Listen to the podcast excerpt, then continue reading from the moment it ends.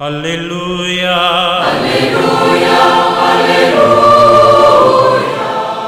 Hola amigos, tengan un gran saludo en este domingo en que la iglesia celebra esta hermosa fiesta de la Santísima Trinidad. Después del tiempo pascual que concluyó justamente el domingo pasado, con la fiesta de Pentecostés, la liturgia ha vuelto a lo que se denomina el tiempo ordinario, pero esto no quiere decir que el compromiso de nosotros como cristianos deba disminuir. Al contrario, al haber entrado en la vida de Dios mediante los sacramentos, bautismo, Eucaristía fundamentalmente, estamos llamados diariamente a abrirnos a la acción de la gracia de Dios, de la gracia divina, para progresar en el amor a Dios y a nuestro prójimo. La solemnidad de este día de la Santísima Trinidad, en cierto sentido, recapitula este proceso de la revelación de Dios acontecida en los misterios pascuales, muerte y resurrección de Cristo, su ascensión a la derecha del Padre y la efusión del Espíritu Santo. La mente y el lenguaje humano quedan cortos, es decir, son inadecuados para poder explicar la relación que existe entre el Padre, el Hijo y el Espíritu Santo. Y sin embargo, los padres de la Iglesia trataron de mostrar, de ilustrar el misterio de Dios uno y trino, viviéndolo en su propia existencia con profunda fe.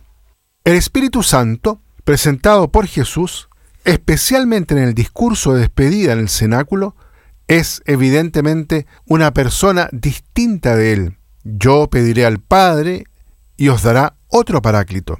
Pero el paráclito, el Espíritu Santo que el Padre enviará en mi nombre, Él os enseñará todo y os recordará todo lo que yo os he dicho. Jesús hablaba del Espíritu Santo adoptando frecuentemente ese pronombre personal Él. Él dará testimonio de mí. Él convencerá al mundo en lo referente al pecado. Cuando venga Él, el Espíritu de la verdad, os guiará hasta la verdad completa. Él me dará gloria. De estos textos emerge la verdad del Espíritu Santo como persona, y no sólo como una potencia impersonal emanada de Cristo, Siendo por lo tanto una persona, le pertenece un obrar propio, de carácter personal. En efecto, Jesús, hablando del Espíritu Santo, dice a los apóstoles, vosotros le conocéis, porque habita con vosotros y en vosotros está. Él os lo enseñará todo y les recordará todo lo que yo les he dicho.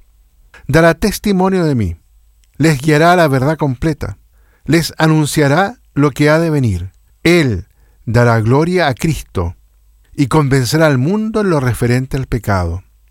Por eso el apóstol Pablo afirma que el Espíritu clama en nuestros corazones, distribuye sus dones a cada uno, en particular su voluntad, intercede por los fieles.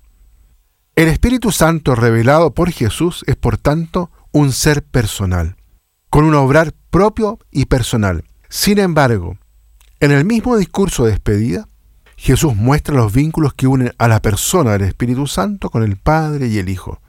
Por eso, el anuncio de la venida del Espíritu Santo en ese discurso de despedida es al mismo tiempo la definitiva revelación de Dios como Trinidad.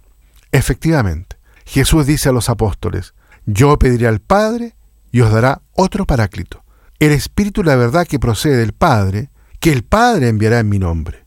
El Espíritu Santo es, por tanto, una persona distinta del Padre y del Hijo y al mismo tiempo unida íntimamente a ellos. Procede del Padre. El Padre lo envía en nombre del Hijo, y esto en consideración de la redención, realizada por el Hijo mediante la ofrenda que hace Él de sí mismo en la cruz. Por ello Jesucristo dice, si me voy, os lo enviaré. El Espíritu de verdad que procede del Padre es anunciado por Cristo como el Paráclito, que yo os enviaré junto al Padre. En el texto de Juan, que refiere al discurso de Jesús en el cenáculo, está contenida, por lo tanto, la revelación de la acción salvífica de Dios como Santísima Trinidad.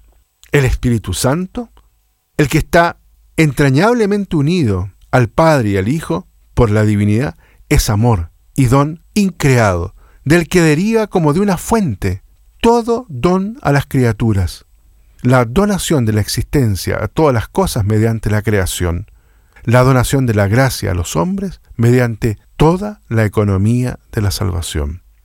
En el Espíritu Santo, por tanto, se halla la revelación de la profundidad de la divinidad, el misterio de la Trinidad en el que están unidas las personas divinas, pero al mismo tiempo abierto al hombre para darle vida y salvación.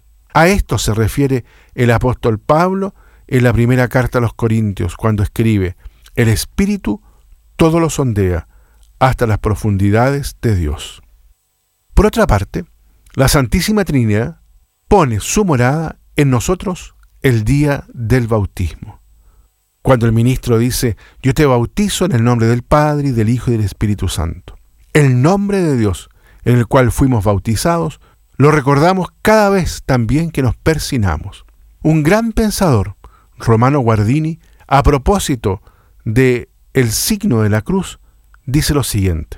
Lo hacemos antes de la oración, para que nos ponga espiritualmente en orden, concentre en Dios pensamientos, corazón y voluntad, después de la oración, para que permanezca en nosotros lo que Dios nos ha dado. Esto abraza todo el ser, cuerpo y alma, y todo se convierte en consagrado en el nombre del Dios uno y trino. Por lo tanto, en el signo de la cruz y en el nombre de Dios, del Dios vivo, del Dios que nos ha revelado Jesucristo, está contenido el anuncio que genera la fe, que inspira la vida de oración. Y al igual que en el Evangelio, Jesús promete a los apóstoles que cuando venga Él, el Espíritu de la verdad, Él los guiará hasta la verdad completa. Así sucede en la liturgia de cada domingo, cuando celebramos la Eucaristía, cuando celebramos a Cristo presente en el pan de su palabra y en el pan eucarístico. En esa recepción recibimos también la totalidad del misterio de Dios. Muy bien, queridos amigos y hermanos, dejemos entonces que este signo tan sencillo que habitualmente realizamos, el de persinarnos en el nombre del Padre y del Hijo y del Espíritu Santo, nos recuerde que estamos inmersos en el misterio de Dios, que Él habita en nosotros. Que Dios los bendiga a todos y a cada uno. Aleluya. Aleluya. Aleluya.